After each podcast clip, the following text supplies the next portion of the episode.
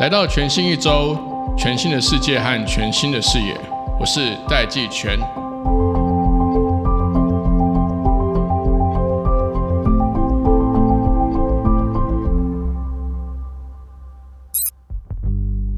我们今天呢，要跟大家介绍一个台湾非常老字号，但是这几年已经变成了一个高科技的企业。我们要介绍的这间公司呢，叫做天工精密。听众朋友如果有印象，其实日本之前有一部很有名的小说叫做《夏丁火箭》。我在整理跟准备天工精密的资料的时候呢，我发现天工精密其实就像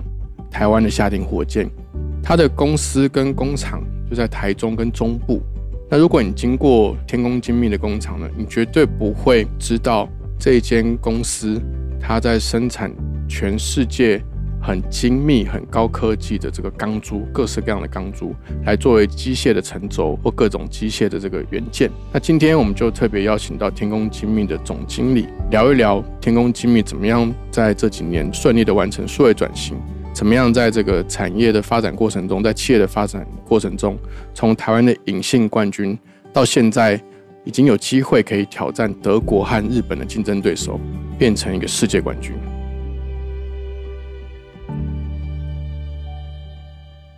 各位听众，大家好，我是天工精密股份有限公司总经理，我叫林小婷，大家都叫我 Christine，很高兴有这个机会来这里跟大家介绍天工精密。我首先想要请问 Christine 的部分是说，因为其实感觉天空精密好像是跟工具机产业高度相关。我有两个问题想要请教你。第一个是说，天空精密所生产的产品，它在整个工具机的这个产业里面扮演什么角色？那第二个是，其实一直让我很惊讶的，我一直以为工具机啊、机械这类相关的产业，好像是不是大部分从业人员都是男性？你怎么也会有机会变成天空精密的这个总经理这样的一个角色？是。我们所生产的产品是叫滚动体，啊，英文叫 rolling element，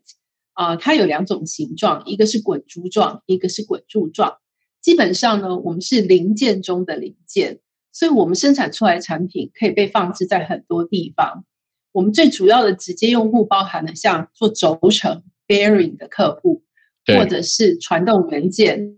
如同啊线性滑轨、滚珠螺杆。那这些产品其实大量被运用在工具机里头的哦，所以我们也是跟工具机这个行业是是是有关系。我们算是最基础的基础建设的元件。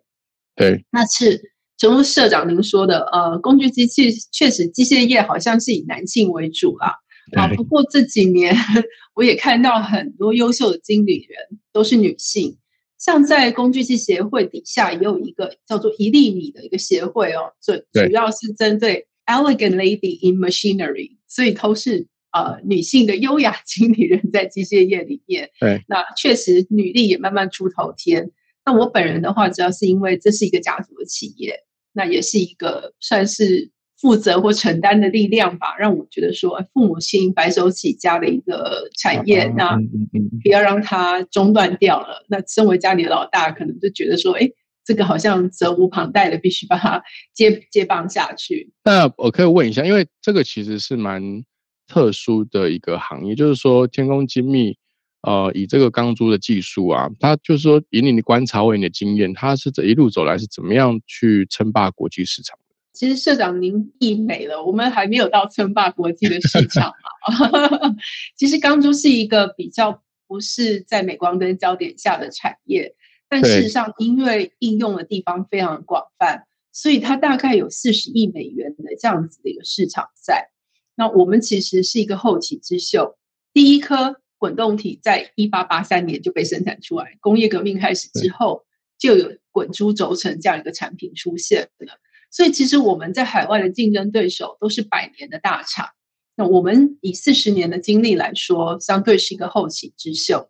不过，在台湾呢，比较幸运的是说，啊，因为它相对冷门，所以参与的人比较没有那么多的情况之下，啊，我们在台湾的规模算是最大的，呃，出口也是最多的。啊，但是战场呢还很大。这可以是你们的竞争对手，也就是说，呃，你们的竞争对手大部分都是在国际上嘛，比较不是在国内。是我们最大的竞争对手，其实是来自于像日本啊、哦，全世界最大的钢球厂滚动里工厂是一个百年老店，是日本的公司。再者就是类似像大陆中国大陆当年是国营企业转民营，那个规模一下子就是非常大的。这就是我们主要现在天宫面对的的竞争对手的样态。好，那根据这个 Garner Intelligence 的统计啊，其实台湾目前是全球第七大的工具机的生产国，同时也是第五大的工具机的出口国。那其实这个可以看得出来，这个台湾的工具机其实非常仰赖整个整个出口的，不管是市场啦，还是整个全球供应链。那现在台湾一直面临这个这个全球货币贬值，还有通膨，甚至还有缺工缺料，还有锻炼的影响。三不五时听到航运啊，这个速度或者是它的船都不够。天空精密要面对全球的这些变化。你们要怎么去掌握好这个毛利还有营运上面的稳定度？这个是要怎么办到的？其实我们就是一个精密的加工业，我们属于精密的金属加工业。我面对的竞争对手，我的原材料是很大的钢铁炼钢厂。对我买的客买的客户也是很大的，比如说汽车集团或者是工具机的公司，都是百亿的公司。那对于我们来讲，他们就是两个很大的极端在那边。那天工赚的是什么？就是一个加工的费用，一个管理的费用哦，加工的一个智慧。所以我们能够掌控的还是一样，回到制成的本身，如何让我的制成更稳定，让我的制成的毛利可以上来。其实这是我们一直念兹在兹、不断在精进的。透过科技，透过更多的数位工具，让我们在这个加工的这一段，我们真正产生价值的地方，可以挤出更多的利润来。因为大环境我们是没有办法改变的，那我们能做的只有回到本身，如何去把我们加工的制成更精进、更优化。啊，面对这些百年的大厂，我们能做的就是在这个时间点尽量抓住科技，让科技帮助我们的管理跟营运更聪明。因为在这个同时，其实呃，大概有两股趋势，其实一直在冲击传统广义的制造业啦。那其中一股趋势当然就是数位转型，就是整个数位的冲击、数位的工具、数据的应用，其实都让整个不管生产线啦、营运管理啦，都有一些，甚至像疫情来了之后，有一些远距工作的这些新的这个工作生活形态，不管是被动或者是有些厂商其实很积极的去做转型。那在数位转型这一个区块，呃，天工精密呃有什么样的看法？就是说你们什么时候会开始想到说，你们应该也要做一个数位转型？它的整个转型里面，数位转型扮演了什么样的角色？呃，我们的数位转型其实从十几年前就开始了。我们生产的产品呢，钢珠是个安全件，用于汽车零件的大厂，所以首先他们对于我们产品的生产履历是非常的要求的，一个可追溯性是非常的要求。从原材料到每一站的加工制成，它所留下的记录。最后做成制成品的时候，它经历过什么样的检验？谁检验了？那当时为了处理这样大量的资讯，我们就开始做起我们内部的 ERP，哦，把这个生产的履历开始数位化的记载下来。那这个是我们开端的一个原因。二者呢，其实在十多年前，我们所生产的钢球一年生产一百五十亿颗的钢球，生产出去交货到客户手上的钢球。每一颗都必须透过百分之百的光学检验去检查表面的瑕疵。我们今天所讲的这样的表面瑕疵，其实都是纳米等级的表面瑕疵，绝对不是人类肉眼可以看得出来的。早期呢，我们仰赖欧洲进口的光学检验设备，但是呢，后来会面临到就是当这些公司易手，他们可能呃有公司之间的一个并购啦。然后主权益权呢？对于服务、对于管理、对于零件的售价，其实一直在变动。那我们位于一个亚东亚太地区的一个客户呢，得到的服务并不好，所以我们就开始面临到说，如果我们非得做不可，干脆自己来发展光学检验机哦。所以我们就从一开始十多年前，我们就自己开始做百分之百的光学检验哦，从最简单的照片的识别。到慢慢到今天，我们发展到第六代，是透过影像辨识 AI 的自动演算法来做我们的百分之百的光学检验。所以我们的数位，其实我还蛮自诩说还没有转型，我们还在做数位优化。那我们的优化有虚有实哦，有为了的起心动念，当初都是因为客户的要求，还有作为一个比较冷门的行业，很多设备是专用件，我们买不到，只好自己来。我们是逆着来做的，从最终端的检验，慢慢的往前做到制成的每一个动作的监督，到最后我们都自己来做了，都是为了让制成更优化。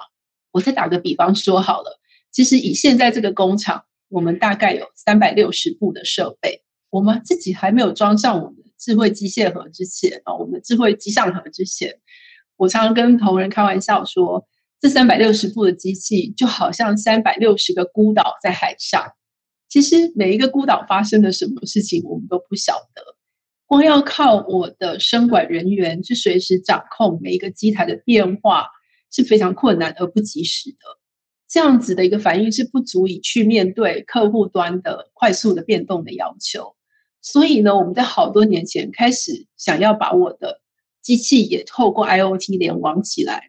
当时我们也看了几个嗯这样子的系统商啊 SI 的供应商，也有打算就是买外面的盒子进来导入，但是我们自己又也比较有野心啊，或，会比较贪心一点。希望这个盒子不单单只是记录住我的机器的历程，跟它发生什么事。我们希望它可以做更多的边际运算。于是呢，我们就自己做我们自己的盒子，自己写自己的程式，自己发展出我们自己天工牌的 Smart Box。那到今天这个阶段，不但我的三百六十部机器连在一起了。更聪明的是，每一个机上盒就是一个很聪明的小电脑，很多决策是可以在当下在机台上面就做完决策的。我想，那其实人工不是独特的例子，我们跟很多产业都一样，为了解决生产上的痛点，那又买不到专门为我们做的克制，于是我们决定自己延揽人才，那结合我们自己在这个领域的专业，做出最属于我们自己合用的一个智慧的解决方案。所以这是一路走来都是为了解决痛点才开始慢慢做下去的。好，我我觉得这个过程听起来是不知不觉，天空精密其实已经导入 AI 的 solution 在里面。那这个导入 AI 的部分，其实是在影像辨识的部分。那会用影像辨识的原因，是因为前面的这些钢珠全部都需要做到光学检验，要纳米等级的，可能不能有不能有洞啊，不能有磕痕啊等等的。是是，那些滚珠轴承它才可能运转的很顺嘛，它就就一直转。我虽然已经脱离这个行业很久，因为我以前大学是念机械的，对，所以我就我就细想一下，真的很多地方都需要用到钢珠。那像在这个 AI 导入的过程中，就是说技术研发过程中，天空精密有没有碰到什么样的挑战？第二个问题，我想要追问是说，像这个研发的前期的投入成本跟回收，您是怎么去取得这个成本投入跟效益评估的平衡？嗯。其实这个作为一个中小型企业，最大的好处就是我们并没有外部的投资人。那主要的的股东们认为这是对的方向，我们就坚持下去了。当时在做这件事的时候，其实我们也一股脑的一个热情啊，因为认为说父母亲从这个白手起家的行业做起来，它其实是一个很高精密加工的行业，但是因为太过传统，总是让人家误以为它是黑手业。所以那时候也只是有一个志愿，让人家觉得说我们要做到做出它该有的科技感跟精密感。所以前期的投入即便是比较多，我们还是持续到今天为止都是投入八 percent 的 self revenue，我的营收的八 percent 做研发。主要是因为我们知道这个是未来的趋势，那它可以帮我解决很多管理上的问题。过去曾我们也曾经在，我们现在还在中国大陆有设厂。所以我们也曾经想过，就是用低廉一点的劳工啊，相对便宜的土地取得成本来取得竞争优势。但我们都知道，这样的竞争优势已经不复存在了。嗯，如果我要面对这些百年的大厂，只有趁这个势头上赶快弯道超车。嗯，因为对他们而言，面对这个 AI，面对这个智慧制造，他们其实也是刚开始而已。终于，我们在一个点上面跟这些百年大厂的距离拉近了，所以在这个时候一定不能放弃。早期遇到的挫折是，当我们做出第一台的光学检查机的时候，很高兴去参展，想要带给客户看，说：“哎，我们天工做出这么聪明的检查机。”没想到马上就被人家 copy，在中国大陆已经有人在贩售了。天哪！直接照抄吗？照抄。那那时候也没想过，因为只是把制裁申请在台湾跟欧美，因为我们想说去大陆还得揭露嘛。对，那反而是引狼入室，说反而没有在大陆注册那个商标还智慧财产权，反而就在一次的参展被人家 copy 了。那我们自己觉得。是我厂内在用，为了解决我生产痛点，我还不敢大量生产或者是对外贩售的产品，人家看了就马上复制拿在市场上贩售了。那算是一个比较小的挫，也算是一个挫折，但是我们也学到了，就是说怎么保护自己努力投注的东西，不随便被被被抄袭了。那我我们的工程师也很努力，而且很有志气，说没关系，反正我还有第二代、第三代更精进的。从当时的拍照辨识，到现在纯粹就是做影像的辨识，通过演算的方法，所以我们一代一代，我们已经到了第六代了。那这个都是我们自己在培养我们自己的一个核心的能力。成品开始处理我的光学，是处理我的成品。我们又把这个影像辨识的东西放到制程中，放在我的机台上。做很多当场的一个 problem shooting，当场的现场的解决，那我们就看到说，哎，这样的核心能力开始在延伸了，开枝散叶，把它运用在更多的地方了。好，所以应该第二代到第六代就没有拿到展场上去给人家看了，再也再也不敢了。那我想问，因为你刚刚提到说，工程师其实反而就更激起他们的这个士气跟斗志嘛，就是说，我听起来天空基本在您的带领下，其实好像。好像都一方面水到，二方面又取成，就是说这些条件好像自然而然的顺着自己这个产业客户的需求，这个制程上面的需要，检验上面的需要，那市场上也找不到好的 solution，所以就自己去打造。那听起来其实都都看起来都是蛮蛮顺理成章，蛮水到渠成。但是我想要再问说，在团队的部分啊，就是说在做这些转型的时候，你要怎么把这些？整个呃，不管是 AI 或数位的这些工作文化或精神，因为它其实甚至跟商业模式、生产业务流程，甚至你可能内部连员工的绩效都要做一些整个的调整，甚至它有一些呃提升。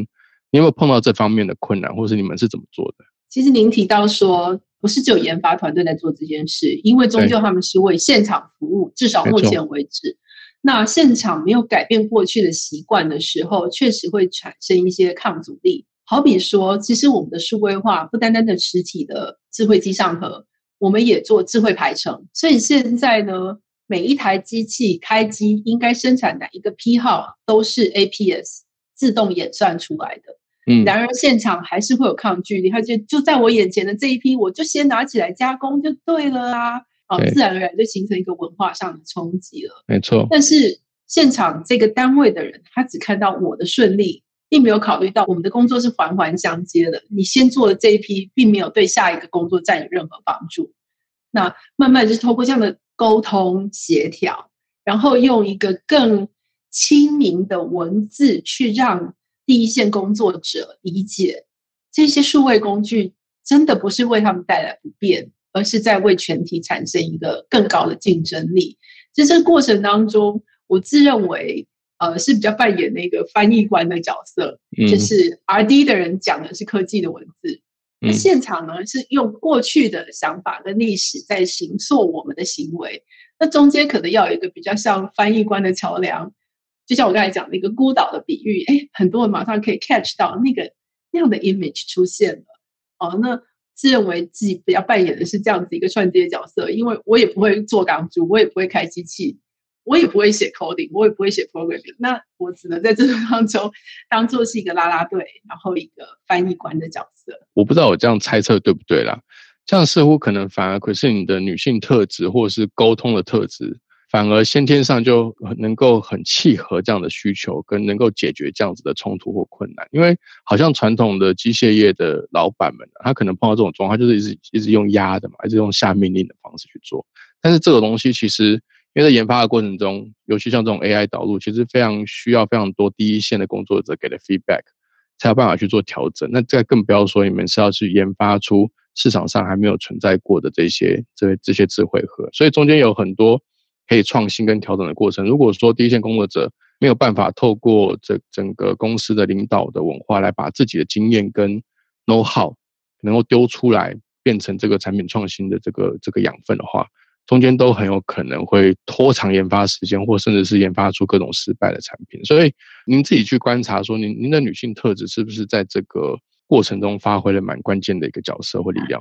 呃，它不是一个关键的角色，但是它确实应该是一个加分的角色啦。那也不单单是我我观察到的，我体验到、体会到的很多，同样是在任何一个产业，其实我们是制造业，那就算是电子业、服务业也好。一个女性主管，她所扮演的很多时候就是这一个韧性的力量啊。对，她不是特别柔软，我也可以有很刚强的时候，但是你可以是用一个比较任性的坚持的方式，把你要的理念还有你要做的事情坚持下去。只是用一个比较相对来说柔软的身段跟沟通的方式，让不同的行为模式慢慢的产生融合。所以这也不单只是我个人，其实我看到了很多女性的经理人都。在各个业界扮演相同重要的角色。好，这这真的让我看到很不一样的一面。譬如说，像我这种男性思考，我很容易就会去想说啊，是什么力量，是什么关键要素？但其实，可是你常常给我的反应就是说，其实你都一直保持着一个比较谦虚跟弹性的一个态度跟角度去理解跟解释这整个事情。我觉得，其实女性力量本来就在过去这一百年间越来越强，所以整个女力的趋势、女力的风潮。政府注意到这个女性力量的崛起，有推出很多相关的这些呃计划啦，甚至这些奖项。那您是不是获得这个女性创业飞燕计划的这个计划的精英奖？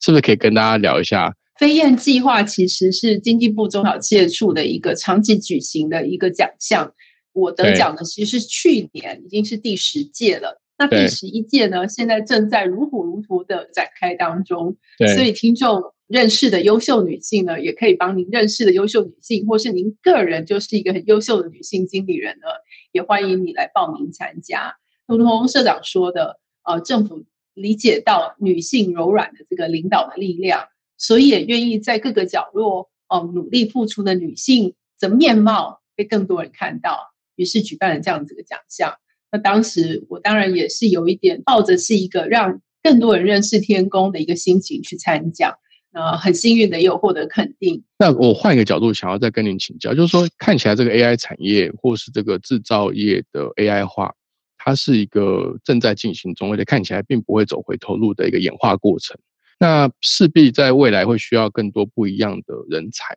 新人啦，不管是呃已经有经验但在别的产业进来的，或者是说可能刚毕业的这个大学新鲜人，尤其现在暑假刚结束。那您跟天空精密如何？跟比如说高等教育，或是甚至是中南部的大学去合作，去在学研上面有一些这些拓展或者有一些进展，就是说怎么样去跟学校的这些目前的学研机构来做合作？那天空精密有哪一些想法或做法？啊，其实真的大学，我们周遭的这些学校，确实是我们研发力量的来源，还有一个稳定的推手。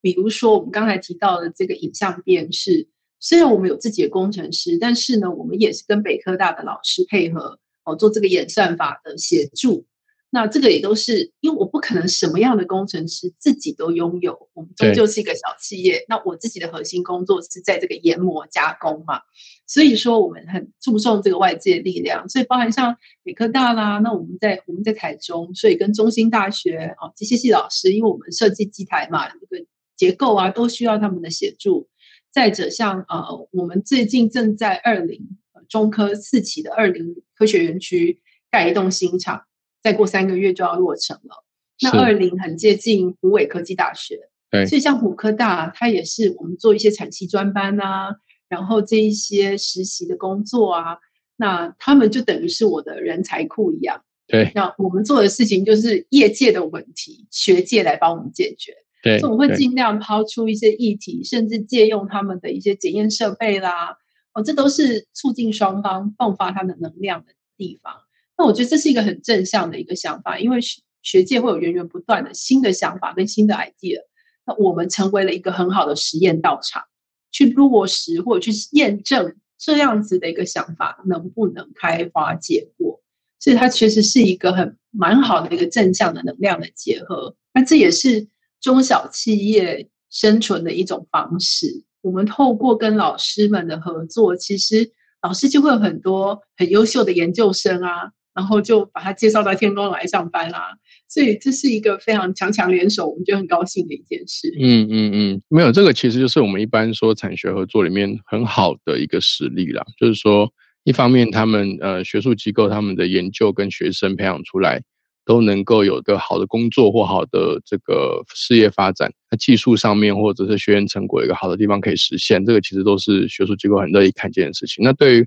我们产业端来说，能够从学界得到好的呃符合我们需求的人才，还有能够增强我们竞争力的这些技术，那当然都是一个非常很好的一个互补性的一个一个状况。像研究所的学生，他写的论文可能就是我们生产现场的问题，当他做完研究，他找到一个方式。看到可以在天宫真的把它实现出来，对这个孩子本身自己的研究也有很多很大的鼓舞作用，所以我觉得我们看待它是一个非常正向而正面的一个合作的方式。是好，最后还有一个大问题想要请教一下 Christine，就是说，呃，现在全球其实有很多新兴的高科技的行业正在兴起。那第一个包含说，呃，太空产业。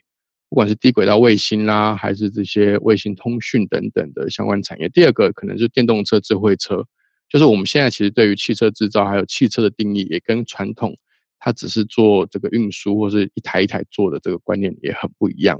那第三个其实更重要，或或是或是几乎是全新的，就是当我们在讲整个制造业智慧化的时候，其实真正的意思是说，整个生产线或者是整个社会里面会产生非常多的机器人。那机器人的原型其实就是指机器手臂嘛，可能有些机器手臂加上轮子，它就变成可移动式的机器人等等的。但在我的粗浅的判断里面，其实几乎只要所有要移动的关节的机器，大概都会需要滚珠。所以，呃，以您的角度来看，就是未来天空精密在智慧制造跟市场扩张上面，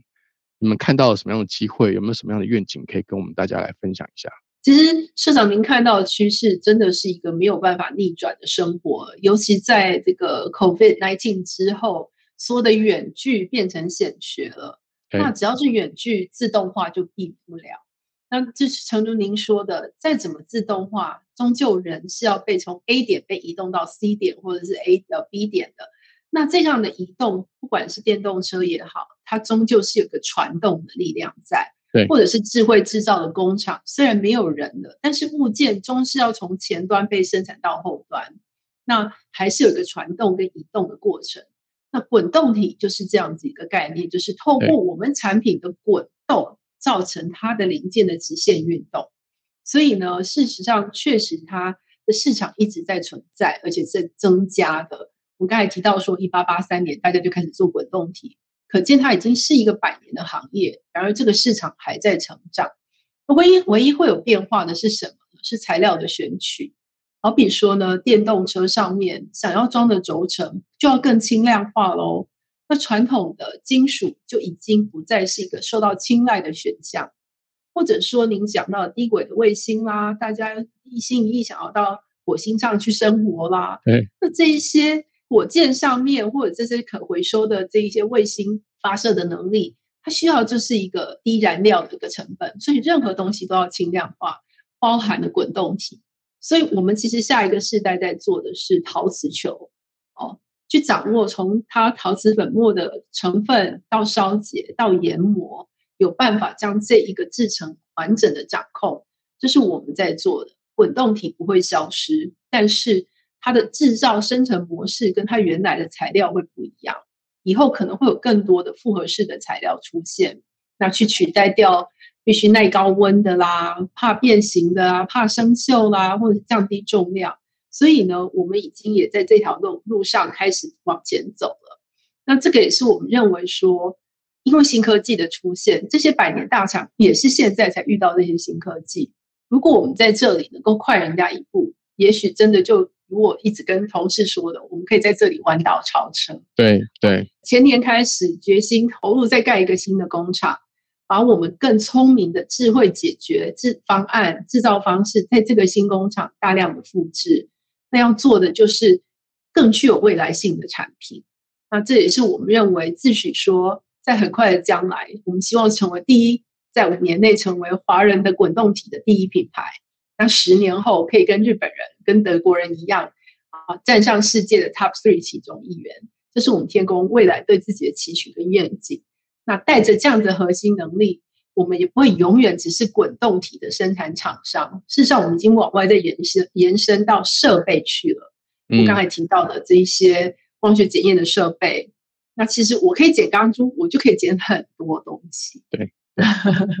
那我会自己主机上盒，我开始改我自己的设备，我有可能自己去做我自己的机械设备了。啊，这些能力的培养，十年磨一剑嘛，也许在十年后我们就可以看到更多的开花结果。但是都是从滚痛底研磨的这个核心长出来的一个能力，这是我们对自己的期许。所以其实对天工精密来说，的确的确有看到说台湾即将面对黄金十年的一个契机啦。因为有很多人其实都有看到这样的一个迹象，但今天倒是我第一次比较深刻的看到一个实力正在发展，因为听起来。整个天空精密在发展的路途上，已经很像一家高科技公司。我不晓得，可是你自己有没有注意到？就不管是 AI 的这个发展的趋势啦，甚至连材料科学也必须要有所精进，然后跟这些新的高科技行业，就是未来这整个一百年发展的新的产业，其实天空精密看起来都会扮演非常关键的角色。是，今天非常谢谢这个天空精密的总经理林小婷 Christine 来到我们的节目当中，也谢谢各位的收听，谢谢大家，谢谢，